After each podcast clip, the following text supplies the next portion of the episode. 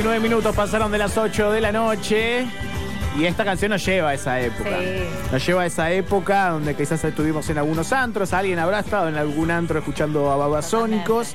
Quizás en la eh, etapa previa a esta canción y a este disco, ¿no? Sí. Eh, estamos hablando de Jessico, el disco Jessico, porque eh, cumple 20 años. Estamos viendo 20 años Tremendo exactos. que pasa el tiempo, Dios mío. Tremendo como pasa el tiempo y me parece muy representativo también Sí. este disco de la época. Totalmente. ¿No? Eh, por lo que venía ofreciendo Babasónicos y por lo que estaba pensando en el gran contexto Sí, general. ¿No? Ahí esperando el impacto todos. Sí, ¿No? Todavía estábamos ahí un poquito más avanzado la mitad de año. Todavía nos llegó aquel fatídico diciembre. Pero se latía ahí, estaba se latía. re presente. Se latía, se latía, Sí. había algo. Y Babasónicos sacaba este discazo que grabaron en un, en un estudio de tortuguitas. Sí. Eh, y que me parece que también es representativo de un montón de cosas. Primero de la, de la carrera de, de Babasónico, porque como les decía antes, lo, lo terminaron presentando en tres lugares diferentes. Arrancaron en el Teatro de Colegiales, Sí. después fueron al Gran Rex y, de- y al final terminaron en el Luna Park. Estallado. Estallado, Sí, estallado. Escuchaba y leía y, eh, y veía también un documental al respecto eh, de esa sensación de que por las entradas había gente, Sí. ahí había gente. Y escuchaba unas personas que ya venían escuchando Babasónicos y que lo veían siguiendo desde antes. eh, y les pasaba que de repente ahí se dieron cuenta que ya no era, la banda ya no estaba cantando para los de siempre, Claro. simplemente. Sí, sí, que explotó.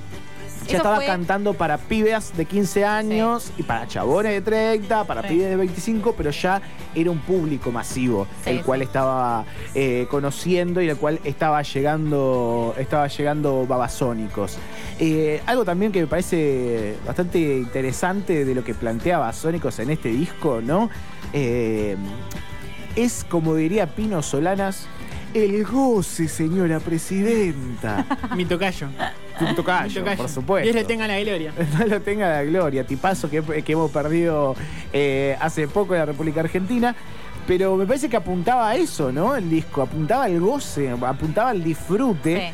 Y hay algo bastante interesante ahí que es la, la economía del goce, la economía del placer. Porque uno eh, leí en esa, que durante esa época a los teatros, por ejemplo, no les fue tan mal, por decirlo de una manera Claro. dentro de todo el contexto que era Argentina en el 2001, no le terminaba de ir mal como podría ser otro tipo de, de- de consumos. Sí. Porque la gente en ese, en ese mundo y en esa situación en la que no paraba de sufrir, quería seguir disfrutando de cosas. Totalmente. Sí, quería distraerse con algo. Quería distraerse, quería ir como eh, encontrando lugares en los cuales refugiarse también capaz. Bueno, la tele iba muy a la par de eso, Sí. ¿o no? Estuvo Sí. muy equivocado. No, no, no, Tinelli era como sí, fue, el, sí. fue su momento de, de mayor esplendor, tal vez. Sí. Y La recordaba pasada de, de la Rúa. Sí, sí, de la Rúa con, cual. con, con- con aquel evento. Eh, pero me parece eh, que, eso es bastante clave, ¿no? Porque en- en- desde las letras, desde los videos. Ya lo vamos a estar ahí entrando un poco más, pero de la letra de los videos siempre Babasónicos eh, aportaba algo más ligado a disfrutar. Sí. A disfrutar que en un momento que no se estaba disfrutando. Para Tal nada cual, se estaba disfrutando Tal cual. la Argentina. No, no, pero rescataban esta cuestión del placer, ¿no? De- del placer en el momento, digamos, Oh, como de vivir el presente. Sí, no, no, este es un Es otro tema. O sea, sí, todos temazos. sí. todos temazos. Terribles. Cualquiera puede ser corte de lanzamiento. Sí, sí. Cualquiera, cualquiera. Pero a veces les contamos, así como tenemos eh, el estudio literalmente abierto por la ventilación cruzada, ventana, puerta, en Confuso Episodio ap- apostamos siempre a abrir el micrófono, a traer gente, a traer amigues, conocides, eh, gente con las cuales tenemos ganas de charlar determinadas temáticas. Y uno, una de las piezas que estuve, que estuve escuchando esto, todos estos días eh, fue el podcast no tan freak y tan popular, Jessico 20 años, un podcast que eh, me parece una una pieza para este momento impresionante, Sí. hermosa, hermosa para entender a la- A destacar. escuchar a la banda, escuchar y, y ponerse en ese contexto. Y por eso también abrimos la puerta y abrimos el Meet para Guido, Guido Escoldo. Guido es uno de los periodistas que estuvo eh, produciendo y laburando eh, en este podcast y le damos la bienvenida a un confuso episodio. Guido, ¿estás por ahí? Está muteado. Está Guido. muteado, Guido. Pero ahí se muteó. Hola, ¿cómo están? Sí, sí, ya sé que estoy muteado. No quería interrumpir. ¿Cómo andan? Todo bien, todo bien, por suerte. ¿Cómo se está tratando esta noche de frío? Ahí lo volvimos a perder. Cosas de la conectividad. ¿Nos escuchás? Sí, un auto, me siento una estrella Ahí en este momento. Ahí va. Te escucho, sí, ¿ustedes me escuchan? Sí, sí, ahora sí. Escuchamos eh, cortar la primera parte, pero dijiste que te sentís una estrella y ya es una buena sensación. Ay, lo que es la fama, ¿no? Qué rápido se le sube a la cabeza a la gente. Exactamente, es difícil. Che, eh, Guido, no, bueno, estábamos hablando, bueno, puntualmente del, poc- del podcast tan freak y tan popular, eh, y hablando un poco de lo que representaba Jessico eh, en todo ese contexto, ¿no? De la Argentina, antes de, meternos puntualmente ahí en el laburo de la banda. eh, en, este, en todo este trabajo que- que se hizo y de toda esta revisión y volver a ese discazo, que para vos, ¿qué, qué representó Jessico eh, musicalmente, ¿no? Y, y hasta te diría social, ¿no? Dentro de ese contexto. ¿Qué fue Jessico? Y Jessico, nosotros desde el podcast lo que decimos es que es el disco que le abre las puertas al siglo XXI al rock. Me parece que es una gran hipótesis porque lo que estaba pasando en los 90 en la Argentina era muy distinto a lo que, a lo que traduce luego Jessico. Y lo que viene posterior a ese disco es una, es una movida de rock completamente distinta que, que- es gracias a lo que hace Babasónico, justamente. Y en un contexto con todo en contra, ¿no? La verdad es que es bastante interesante cómo, cómo pasa eso y cómo ellos agarran todas estas adversidades a su favor y cambian todo. Sí, pienso adversidades no solo, bueno, del contexto de Argentina 2001, sino de todavía una cultura del rock eh, media de, de- de mirar con recelo cierto rock que eh, aportaba canciones como la que estaba aportando Jessico, ¿no? Eh, Babasónico venía de una etapa bastante más rockera y acá eh, me parece que abre la puerta quizás a un público más masivo con canciones más lentas, con apostar a una balada, apostar a, a- a ritmos más, más lentos, ¿no? También había un contexto adverso en lo musical. Yo la verdad que opino que Babasónicos eh, ya iba mutando siempre, disco a disco hace cosas distintas, pre-Jessico, en Miami tenés canciones que Sí. son más, más lentas también, y en Jessico encuentran una síntesis, básicamente pasa eso, ellos cambian la manera de componer, claro, pero, pero siempre creo de alguna manera lo iban cambiando y, y- y iban mutando de piel, por eso es tan difícil saber qué es Babasónicos al fin y al cabo, porque es, Ujú. es- es un montón de bandas en una y, y en los 90 eso se notaba mucho. Bueno, con Jessico terminan pegando un, un estirón de popularidad, pero, pero me parece que ellos no se lo planteaban. Bueno, vamos a hacer canciones lentas. Eh, Claro. Pasa por otro lado. Y era un poco le- le- lo que les faltaba al show, quizás. Ellos estaban con muchos shows en vivo y, y al show en vivo les faltaba quizás esa parte y por eso aparecen canciones como Ruby. Pero ya las tenían ellos en, en- en su piel, de alguna manera. Guido, ¿cómo te va acá, Lucas, de este lado? ¿Todo bien? ¿Cómo estás, Lucas? ¿Todo bien? Todo bien, todo bien. Hablabas, ¿no? De, de la piel de Babasónicos y si sea algo ha caracterizado al grupo es tal vez eh, ser un poco más reacio a abrirse justamente para, para los ajenos. Y, y es sorprendente, o por lo menos llamativo a priori, que hayan abierto las puertas de su intimidad revisionando este tipo de discos. ¿Con quién, te encon- ¿Con qué se encontraron? ¿Con qué se encontró el grupo de trabajo al momento de, de encarar este tipo de producción? Ustedes como productores del podcast, ¿no? No ellos como productores de- de- del disco.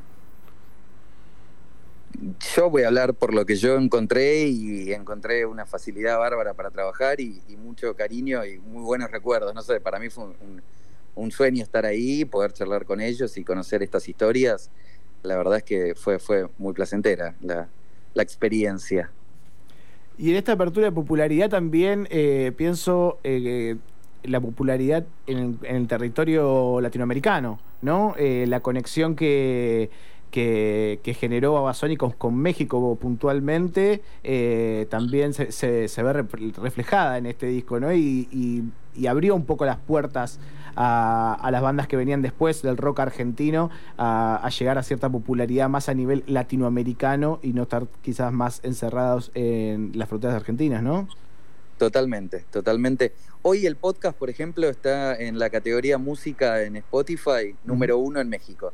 Claro. Y bueno, eso, eso lo dice todo, ¿no? Eh, yo creo que Jessico en algún punto tiene algo que ver también con lo que pasó con, con Soda en, en Canción Animal, que también fue una apertura latinoamericana para la banda. Bueno, Jessico, ellos igual ya giraban un poco por Latinoamérica, pero bastante más pequeño de lo que lo empezaron a hacer luego con Jessico, que obviamente fue una explosión para todos lados. Y sí, fue una invasión luego de bandas argentinas que también pudieron hacer eso. No, y, pienso en la canción Jolly, ¿no? En ese, en ese ambiente western, en nombrar a Tijuana, en nombrar el desierto de, Sonora, eh, parece como si hubiera también una intencionalidad, ¿no? Eh, de, de abrirse ahí y poner íconos que, que no son solo argentinos, sino de, de México, ¿no? Estaba, lo visto en ese, en ese, en el laburo de, de investigación del podcast, ¿lo vieron esa intencionalidad de, de abrirse de la banda? Me parece que eso es un poco el imaginario pop que tiene la banda y la cultura que tiene atrás. Ya había canciones previas a Jessico que nombra a, a otros lugares también y tiene más que ver con, eh, con lo que a ellos les gusta y de dónde se nutren también y de dónde crean sus historias, más que una intencionalidad directa de vamos a abrir un mercado. La verdad es que uh -huh. no, no lo veo así en esa parte. Y eh, también pienso en, eh, en, los videos, ¿no? Eh, y en cuanto a, aportaban eh, de romper moldes, si bien ellos, siempre estaba como, como ese, ese laburo de, de poder ir, rompiendo las estructuras que iban generando y lo que decías vos, de ser muchas bandas en una y estar en esa permanente mutación, nada, poner eh, un video de un primer plano de un pibe masturbándose, después una versión femenina, eso, publicarlo eh, abrirlo y mostrarlo en un recital. Eh, había también una, es, esa búsqueda de romper moldes muy interesante también de, de, de Babasónicos. Y en Jessico lo que pasa con los videos eh, que cuentan ellos en el podcast es que empiezan a confiar un poco en directores y demás. Ellos antes eran sus propios directores de sus videos, Adrián y Adrián Dárgelos y Diego Uma. Y con Jessico se, se dejan llevar por directores jóvenes que tenían una idea similar a la que ellos pensaban en la parte estética. Y bueno, eso es un poco el resultado.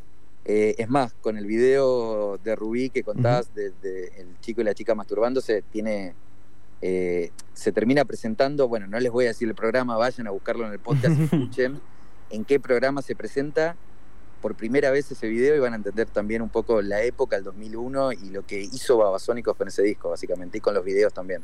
Estamos hablando puntualmente de, de eh, pocas se pueden contar en Spotify.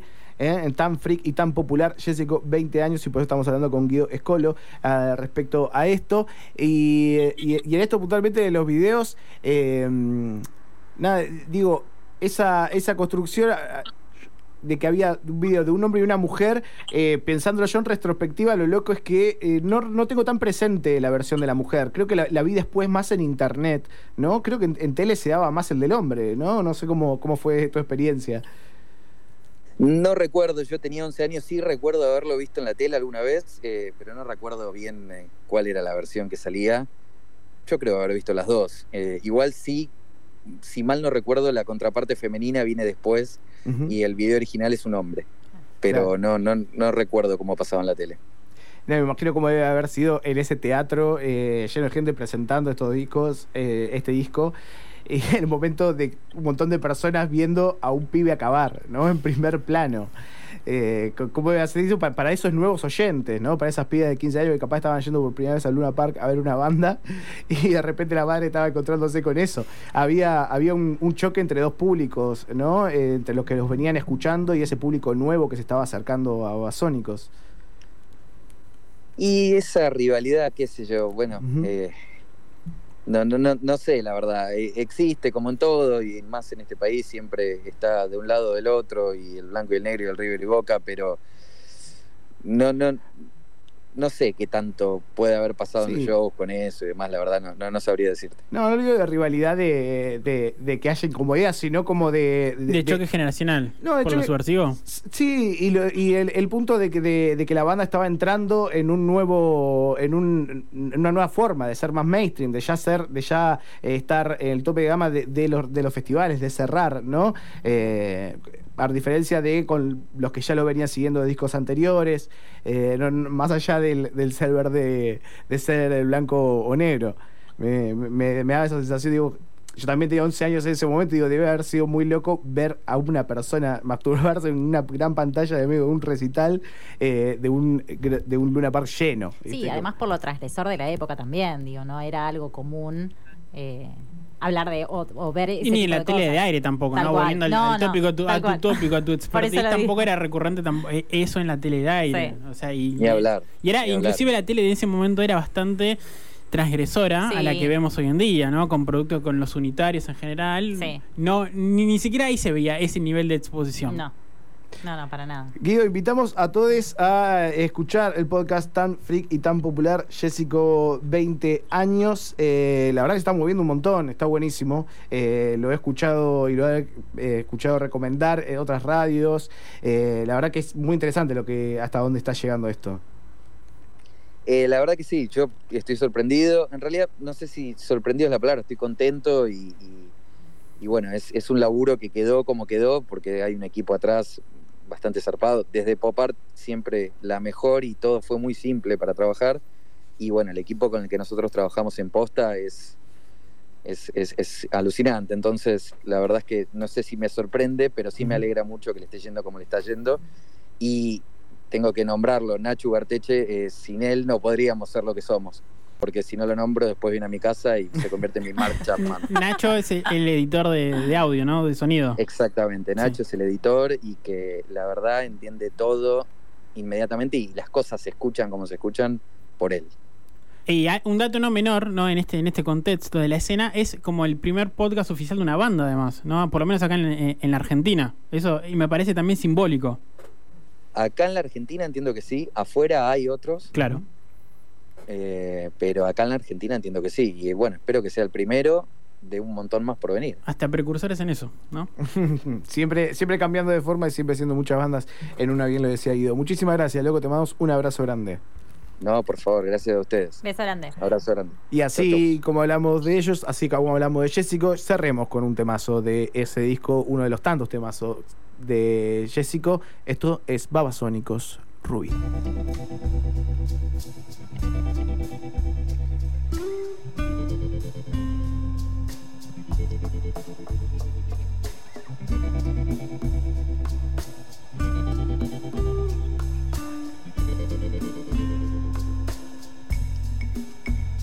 Imposible olvidar tu.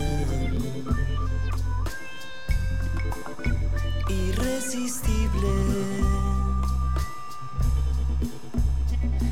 Remar contra tu atracción. A tu lado retrocede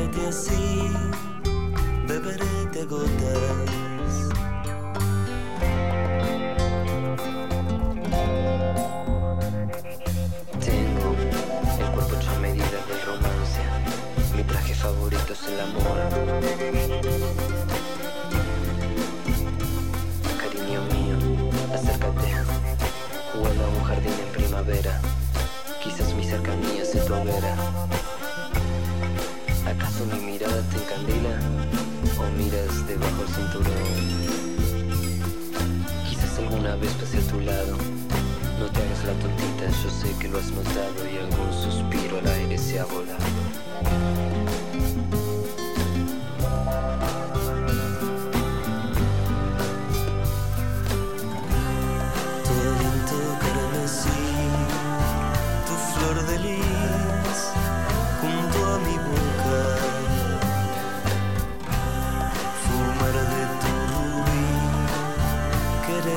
Quererte así, beberete a gotas.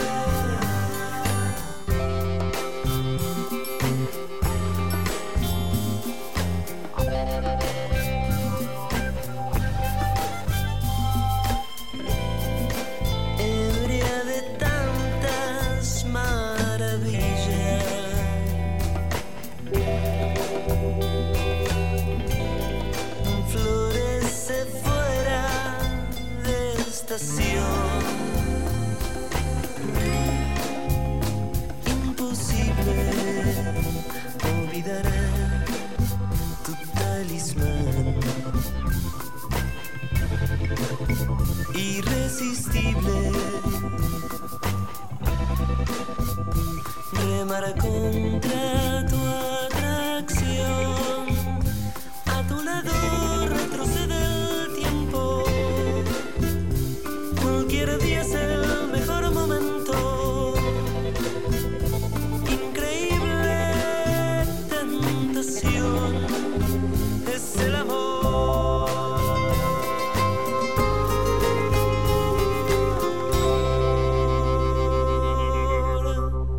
confuso episodio.